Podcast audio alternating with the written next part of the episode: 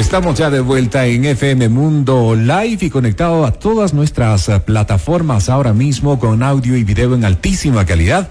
Bienvenidos. Y quienes no tienen nuestra aplicación, pueden bajársela gratuitamente FM Mundo 98.1. Así nos pueden eh, escuchar y nos pueden también eh, nos pueden ver desde cualquier parte del mundo y desde en el momento que quieran. Eso. ¿Verdad? Desde el lugar que, que quieran a todos nuestros contenidos. a propósito, ahí está Repetirse las entrevistas. Eh, repetírselas. Vayan a nuestro canal de YouTube, también FM Mundo 98.1. Hoy queremos topar el tema de la hipnosis y esto como una, mm, una herramienta de apoyo en procesos terapéuticos, eh, la hipnosis clínica. Conversaremos con Gustavo de la Tordes, máster en hipnosis y consultor senior, a quien le damos la bienvenida. Gustavo, gracias por acompañarnos hoy en eh, Hola Mundo. Bienvenido. Sé que estás en el Cono Sur, sé que estás hasta Chile, ¿verdad? Así es. Hola, Gustavo. Gracias por acompañarnos. Buen día. Buenos días a ustedes. Muchísimas gracias por la invitación. ¿Cómo están? Muy bien, muchas gracias. Contentos de poder tratar este tema, eh, sobre todo porque eh, no sabemos cómo funciona en realidad. Ni Rodri ni yo hemos pasado eh, por una terapia en sí de hipnosis y quisiéramos saber precisamente para también conocimiento de nuestros oyentes qué tipo de problemas se puede tratar, qué es una hipnosis terapéutica. Bien, vamos por parte. Eh, la hipnosis terapéutica en este caso es la aplicación de un proceso hipnótico que es un estado de atención focalizado en un solo punto durante un periodo de tiempo, ¿verdad? A fin de que la persona tenga acceso, y voy a, hacer un ejemplo bien holístico, que tenga acceso a un programa maestro, esos archivos iniciales que se nos fueron incrustados por transferencia genética o por procesos de crianza. Ahora, en términos terapéuticos se utiliza para alterar de manera positiva alguna situación que la persona siente que le afecte, por ejemplo, una adicción, eh, ataques de pánico, alguna afección emocional o algún estado paralizante que no le permita mantener su diario vivir de una forma correcta. La aplicación es muy variada porque casi todos los procesos mentales que alteran a una persona están solamente pasando en su sistema interno, no necesariamente en, en, la realidad. Entonces, desde el sistema interno podemos hacer reparaciones, podemos hacer alteraciones objetivas conversando con el que lleva el timón de tu barco, que es tu inconsciente para generar cambios radicales en un corto plazo. Ok, ahora Gustavo, ¿cómo la persona que maneja la hipnosis llega a dar con el punto preciso? Me explico mejor. ¿Cómo separa las situaciones y cómo ubica a dónde debe focalizarse y qué debería esta persona abordar de manera eh, abstrayéndolo del resto de otras situaciones que pueden estar complicándolo en un momento determinado, ¿verdad? ¿Cómo llega a discernir precisamente la persona que ejecuta el proceso hipnótico esa situación sobre la cual tiene que trabajar? Fíjate, hay técnicas terapéuticas como por ejemplo yo puedo hacer una regresión que no necesariamente tiene que ver con una llegando a vidas pasadas, ¿no? Una regresión en su proceso de vida en este espacio de mundo para llegar a lo que nosotros llamamos un evento inicial sensibilizante. Todos tenemos en una primera infancia un evento inicial sensibilizante que genera una decisión de conducta a propósito de cómo me voy a de lo que el mundo es y cómo voy a compartir con ese mundo, cómo me voy a correlacionar con ese mundo. Después lo que tengo son eventos subsiguientes que me pueden pasar a mis 20, 30, 40, 50, 60 años. A través de un protocolo hipnótico regresivo, yo voy en forma de calibración y acoplación, retornando con la persona por todos esos espacios, haciendo vívidos en su mente, porque es la posibilidad bellísima que nos entrega la mente humana, que tiene la capacidad de recrear escenarios y pensar que están sucediendo al mismo tiempo, que pensar que están sucediendo en ese instante, y a través de una acoplación tú entiendes que la persona, y haces unas preguntas protocolares, por supuesto, está en el evento inicial sensibilizante y a partir de ahí empiezas a alterar las teclas empieza a alterar las teclas que permiten una resignificación del evento, básicamente porque no podemos alterar el pasado, pero sí resignificar el evento para mitigar el efecto emocional que le trae ahora al adulto que tengo sentado enfrente, a la persona que tengo acostada frente a mí. Gustavo, pero eh, hay un proceso de preparación, es decir, consultas previas eh, antes de... Eh, de precisamente ponerse en las manos de un especialista para un proceso hipnótico, ¿de qué manera transcurre ya una sesión en sí? Bien, lo primero que se hace es una charla previa, ¿no? Hay, hay muchas ideas erradas de lo que la hipnosis es, gracias a, lo, que ha creado, por ejemplo, la televisión, o esta hipnosis de show del, famoso duerme, de la pérdida de voluntad, de, alterar tu constructo valórico. En que nos vemos tan vulnerables, ¿no? Sí, sí, pero nada más lejos de la realidad. De hecho, las personas que más fácil entran en hipnosis son personas que tienen una capacidad intelectual bastante amplia, por ejemplo. Entonces, lo que se hace en una primera sesión, en una pre-charla que no entra como sesión, es aclarar las expectativas de acuerdo a lo que se va a perseguir y conseguir en un proceso hipnótico. No vas a quedarte dormido, no vas a quedarte inconsciente, no vas a olvidar nada, yo no voy a alterar tu voluntad. Si yo te pido algo que esté fuera de tu sistema valórico, obviamente no lo vas a realizar. Vas a estar consciente y vas a recordar cada cosa, a menos que el proceso terapéutico, porque hay técnica para eso, exija, a propósito de lo que manifiesta la persona, que se genere una amnesia al final del proceso para que no recuerde nada de lo sucedido. Hay un tema que me pareció interesante el momento de revisar material justo para eh, tener esta conversación contigo, Gustavo, y es eh, entender que eh, la hipnosis es una herramienta más a la cual se puede acudir, pero que per se no es un tema que solucionaría mucho. No sé cuál es tu posición al respecto. Fíjate, de hecho hay, hay estudios recientes que lo hizo una universidad estadounidense, me perdonen que ahora mismo no tengo, no tengo el dato exacto, que hizo una comparación de la hipnosis, por ejemplo, con la terapia cognitivo-conductual y el psicoanálisis, encontrando, por ejemplo, en la cognitivo-conductual un proceso de hasta 200 sesiones con un cambio del 60%, el, psicoanálisis, con, sabemos que son procesos muy largos, de hasta 600 sesiones con un cambio como del 50%, y la hipnosis por su parte superior a 6 hipnosis con un cambio del 90%. Acuérdate, como comentaba eh, recién nacida la entrevista, que casi todos los procesos que nos hacen sufrir, porque acuérdate que el sufrir es un estado de significación de algo, el dolor el dolor es inevitable, el sufrimiento es opcional a propósito de lo que significó lo que me pasa en la vida. Y como eso es un estado mental, ese estado mental puede alterarse. El hipnoterapeuta hábil entiende que la mente funciona y voy a hacer una analogía muy simple como un piano. Entonces, si yo sé que yo toco esta tecla y esta tecla me da do, me perdonan los músicos, se me vino ese ejemplo ahora, pero no soy músico. Yo toco una tecla que me da do, do, do. Cuando yo sigo el canal de la tecla, y conozco el estímulo, yo puedo alterar esa tecla para que en vez de sonar do también suene mi. Y el cerebro decida, ya tenga un ratio más amplio de acción a propósito de ese mismo estímulo, de esa misma tecla, y regularmente el cerebro se decanta por el que menos energía le lleve o el que le haga sentir mejor. Tiene sentido, entonces el cambio es muy positivo. Cuéntame. ¿Cuántas sesiones de hipnosis se necesitaría, Gustavo, para superar determinado problema? Eso es bastante variable porque el determinado problema es un, espectro bien amplio, pero regularmente es una terapia rápida. El doctor Milton Erickson, que es conocido por la generación de la terapia breve, psicólogo y, eh, psicólogo y psiquiatra, que dio pie a los estudios de Gregory Bateson, de John Grinder, de Richard Bandler, que es, lo, que es el conocimiento más grande que hemos acumulado, incluso más que Freud, de lo que el inconsciente es él habla de la terapia breve, él, no cree en el encadenamiento entre un terapeuta y un cliente. En mi práctica, en mi práctica, rara vez excedo las cinco sesiones. En mi práctica, rara vez excedo cinco sesiones. Hay un tema que me llama la atención al hablar de la hipnosis y es entender, por ejemplo, el, espectro, el campo de acción que puede tener, ¿verdad? ¿Para qué tipo de terapias, eh, si cabe la redundancia, se podría utilizar esta herramienta, eh, Gustavo? El, campo es bien amplio. Lo, te voy a hablar de lo principal por lo que viene la gente, ¿no? La gente viene por algún tipo de miedo, la gente viene por un tema de adicción, la gente viene por algún tipo de complejo, la gente viene por un proceso que puede ser de duelo, una especie de separación, la gente viene por problemas de peso, por problemas de procesos como por ejemplo fumar, una mala relación con su esposa, con sus hijos, con su esposo, con su círculo laboral, una, uh, unas personas sobre reactivas, gente que tiene ataques de ira, por ejemplo, ataques de pánico Son temas simples, es como lo cotidiano lo que te recibes dentro de una terapia.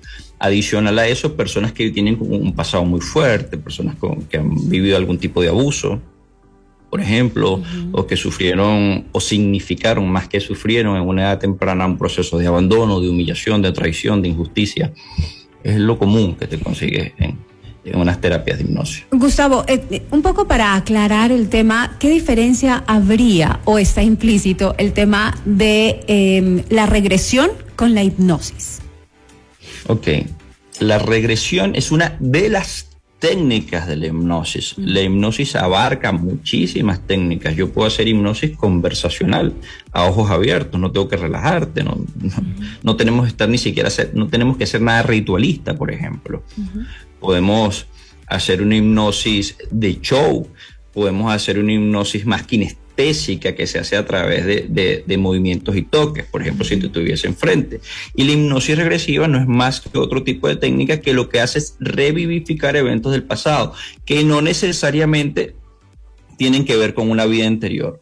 Hay hipnosis regresiva de vidas anteriores, que también tengo una especialidad en ello, pero regresar, si yo te llevo a ti cinco minutos atrás en tu pensamiento, ya es una regresión, correcto, porque te estoy llevando cinco minutos antes de este momento.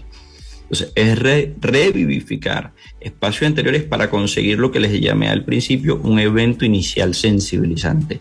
¿Cuál fue la causa, el detonante, el gatillo, el trigger que generó que tú te estés comportando ahora con el adulto, como el adulto que eres, de esta manera? Ahora, Gustavo, la gente puede generar gran expectativa al hablar de hipnosis, ¿no? precisamente por el tema show que hemos visto en más de una ocasión y creer que es una suerte de cura mágica. ¡Pum! Hoy me hipnotizan, mañana estoy, pero perfecto, me cambiaron el chip. Ya para mañana estoy listo. ¿Cuál es el límite que tiene la hipnosis dentro del proceso terapéutico? Hay varios. Fíjate, por ejemplo, una persona con epilepsia, eh, hay una persona que hay que tenerle cuidado. hay personas, por ejemplo, que, tengan espectro autista, también tenemos que tenerle cuidado. Yo por lo menos no atiendo a personas con espectro autista o que sufran de epilepsia. Por otro lado, las personas escépticas. Si alguien me dice a mí que me ha pasado muchísimas veces, me toca dictar congresos muchas veces, y siempre hay alguien en el público que se para y me dice, a mí no podrías hipnotizarme. Y yo estoy claro que no. Si tú no quieres ser hipnotizado, es imposible que yo lo logre porque no hay una fórmula mágica como la ves en televisión del duerme eso no sucede. Eso, el duerme sucede. Ojo, que no se entiende lo contrario. Cuando ustedes ven en un show que alguien le dice duerme y cae, eso pasa realmente. Pero es porque previamente hubo una hipnosis. Ya está hipnotizado desde antes, no en ese momento. Si yo estoy en la calle y agarro a una persona que va caminando un transeúnte y le digo duerme, poco menos que se molesta o se ríe. No, no sucede nada pero en un contexto hipnótico, si yo tengo una persona previamente hipnotizada de ojos abiertos, yo la puedo estar tener perfectamente sugestionable a cualquiera de mis órdenes. Y ahí sí puedo hacer el duerme. Yo no lo hago, no es mi práctica, no me gusta. Gustavo, ¿desde qué edad puede una persona eh, someterse a un proceso hipnótico?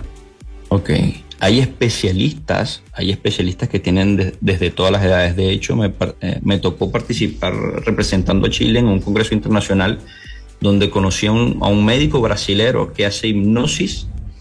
No me preguntes de verdad cuáles son los estados de medición o las métricas que tiene para reconocer los efectos en fetos. En mi práctica, yo no recibo a personas menores de 8 años, no atiendo a niños menores de 8 años. De 8 años en adelante, que tengan una capacidad de concentración, en, al menos en un par de palabras, para mí es suficiente. Las sesiones en sí, ¿cómo son? Por ejemplo, describamos una sesión de hipnosis. Tú nos hablabas que hay una preparación previa, hay un abordaje anterior, me imagino que una es una suerte de anamnesis, una suerte de historia clínica para conocer un poco más a la, a la persona y enfocar directamente el punto que quieres o que quieres abordar. ¿Cómo es una sesión? Rodri, también para que el paciente tenga confianza con el especialista que lo va a tratar en este Sobre todo para que lo conozca y entender cómo es un proceso hipnótico. Bien, vamos a hablar de una sesión hipnótica cuando ya vamos a aplicar terapia. Vamos a olvidarnos de lo previo, de la charla previa, del levantamiento de la historia. Vamos a hablar de cómo es la sesión como tal. Cuando yo, hoy vamos a hacer hipnosis. Bien, lo primero que hago es generar una inducción hipnótica. Hay muchísimos tipos de inducción. A mí me gusta muchísimo una que, se, que diseñó el doctor Dave Ellman, porque promueve algunos espacios que son impresionantes para la persona, por lo menos a mí me gusta mucho, aunque no hago hipnosis de show, a la gente que está un poquito dudosa, cierra los ojos e intenta abrirlo, no lo vas a lograr, intenta pararte de la silla, no lo vas a lograr. Entonces cuando ellos no pueden, no lo hago por show, sino cuando no pueden abrir los ojos, por ejemplo, o no pueden pararse de la silla, eso es un evento impresionante y les hace entender lo que se conoce en hipnosis como ley de efecto compuesto, que está sucediendo algo que probablemente no lo entienden, pero ellos saben que está sucediendo algo. Una vez que hago una inducción, hago una profundización de trance. A mí me interesa llevarte a un estado que llamamos sonambulismo, que es un estado de pensamiento en ondas teta. Bien, que es el estado perfecto para realizar hipnosis. Una vez que la persona está en un estado profundo, yo hago una aplicación terapéutica según el caso que tengo enfrente hago inducción directa, hago sugestión directa, sugestión indirecta, dejo sugestiones post sesión y posteriormente hago una regresión de trance, lo, traigo de nuevo al presente y emerge de la hipnosis también con sugestiones positivas. Ese es un proceso muy práctico, ¿no? De una manera muy básica, en una línea de tiempo de cómo es una sesión hipnótica. ¿Esto que nos acabas de describir transcurre en una hora? ¿O puede durar más? Regularmente puede durar una, eh, es una hora, incluso puede ser menos. Mm. Eh, a mí me gusta aprovechar los estados de la gente. La gente suele estar en hipnosis antes de llegar a ti. Cuando acuérdate que esto te eligen a ti. Yo no voy por la vida, yo, yo hago hipnosis, voy haciendo, me, llega la gente y cuando la gente me llega regularmente ya me investigo, ya yo tengo un proceso, digámoslo así, ganado. Ellos me eligieron, no fueron recomendados, ellos ya leyeron mi historial y vienen entendiendo que va a pasar algo adicional a eso. Estos son los secretos del mago. Se genera una presencia hipnótica, por ejemplo, en mi oficina, en la manera en que los atiendo, en cómo los recibo se genera una presencia hipnótica. Y hay gente que ya viene en un estado alterado. Si yo tengo una persona que viene con una crisis de pánico, por ejemplo, que entra con una crisis de pánico, yo no la voy a relajar. Y esa persona está inducida, está en un estado alterado de conciencia, está conectada con ese miedo. Yo lo aprovecho al máximo, le saco provecho a ese estado. Y desde ahí trabajo para hacer las alteraciones. No me interesa relajarle. Es perder, quitarle tiempo a ella o a él o quitarme tiempo a mí porque ya está en un estado profundo de hipnosis. Qué bueno poder conversar de este tipo de, técnicas y de terapias, ¿verdad? Abordarlas y entender que va un poquito más allá del show, o que no es show, ¿ah? o que no es show, y que más bien es una herramienta asociada con temas de tratamientos terapéuticos que se usa, que se usa en, la actualidad por varios especialistas como Gustavo de la Torre, que es máster en hipnosis y consultor senior. Ah, pero teníamos una duda, Rodrigo. Sí. ¿Cuál es el especialista adecuado precisamente para llevar a cabo este tipo de tratamiento? ¿Psicólogo, psiquiatra? Cuéntanos, Gustavo. Fíjate, esto es una técnica que hasta este momento no es regulada, por lo tanto no exige alguna titulación universitaria respecto de esto. Yo por mi parte, yo soy ingeniero de profesión, yo soy ingeniero comercial de profesión, pero me he formado, llevo los últimos dos años de mi vida formándome en el pensamiento humano, en el comportamiento humano, he, tenido la oportunidad de hacer cosas, bueno, he hecho cosas en, su país, he hecho cosas en Ecuador, he hecho cosas en Colombia, acá en los Estados Unidos, he dado clases en la Universidad de Puebla, en México, en la Universidad del Oriente, en Puebla, México, porque me he profesionalizado. Ahora, regularmente suelen ser psicólogos, regularmente suelen ser psicólogos o psiquiatras. Bien, regularmente en el año 2016, por ejemplo, yo fui elegido para representar a Chile en un congreso internacional y yo era el único que no era médico. Yo era el único que no era médico. Pero con los estudios necesarios para poder desempeñarte en este. De hecho, yo estoy admitido, no sé si lo vieron, en el National Guild of Hypnotists de los Estados Unidos, que, que es una entidad no formadora sino que reconoce quiénes son las personas que tienen la habilidad y se han desarrollado han construido un proceso educativo a propósito de poder ejercer la hipnosis. Gustavo, gracias. Sí, gracias por acompañarnos hoy en el programa. Te mandamos un abrazo hasta Chile. Gracias. Que estés muy bien, que tengas una buena jornada, porque tenemos 8.55. ¿Qué hora tienes por allá? ¿Estamos en el mismo uso horario? No, acá son las 10.55. 10.55 nos lleva de la mañana. Que tengas una excelente jornada y con allá con el clima en esta temporada entiendo que es muy agradable, ¿no? El clima. hay un calor pero, pero un calor muy fuerte. Claro. Muy fuerte. Claro, mientras el norte está con frío, hacia el sur estamos con mucho calor. Gracias, que tengas una excelente jornada, Gustavo. Es Gustavo La Torre. un gusto. Igualmente, acompañándonos hoy en Hola Mundo. Porque todos queremos un gran comienzo para un nuevo día.